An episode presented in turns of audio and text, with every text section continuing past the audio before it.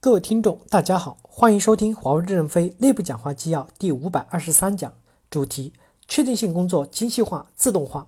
任正非在科特迪瓦代表处的讲话。本文刊发于二零一七年十二月十五日。科特迪瓦管理的电子平台做得很好，我们要善于把成熟的经验归纳总结出来，固化成流程和工具，使它可以传承下去，并逐步将它自动化，减少人工的消耗。大量的工作是确定性的工作。在确定性工作中，我们除了质量要保证外，对成本也必须分毫必抠。通过工作的归纳，做细做精，我们也会培养出一代人来。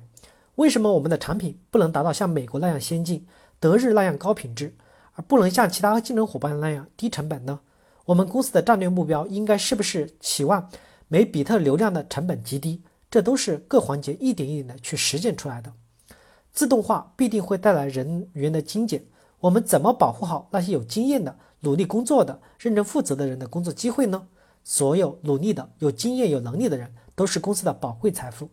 人力资源部门要拿出措施来保护好。我们已开放了合同场景师、数据分析师、项目精算师、百客百店经理各种岗位，以后还会加大开放的力度。希望通过内部劳动力市场调节。我在你们的代表处对一个 GTS 转过来的项目核算师说过，你还可以工作二十年。个人也要努力去创造机会，公司更需你在本职工作上晋升，去适应新的工具。感谢大家的收听，敬请期待下一讲内容。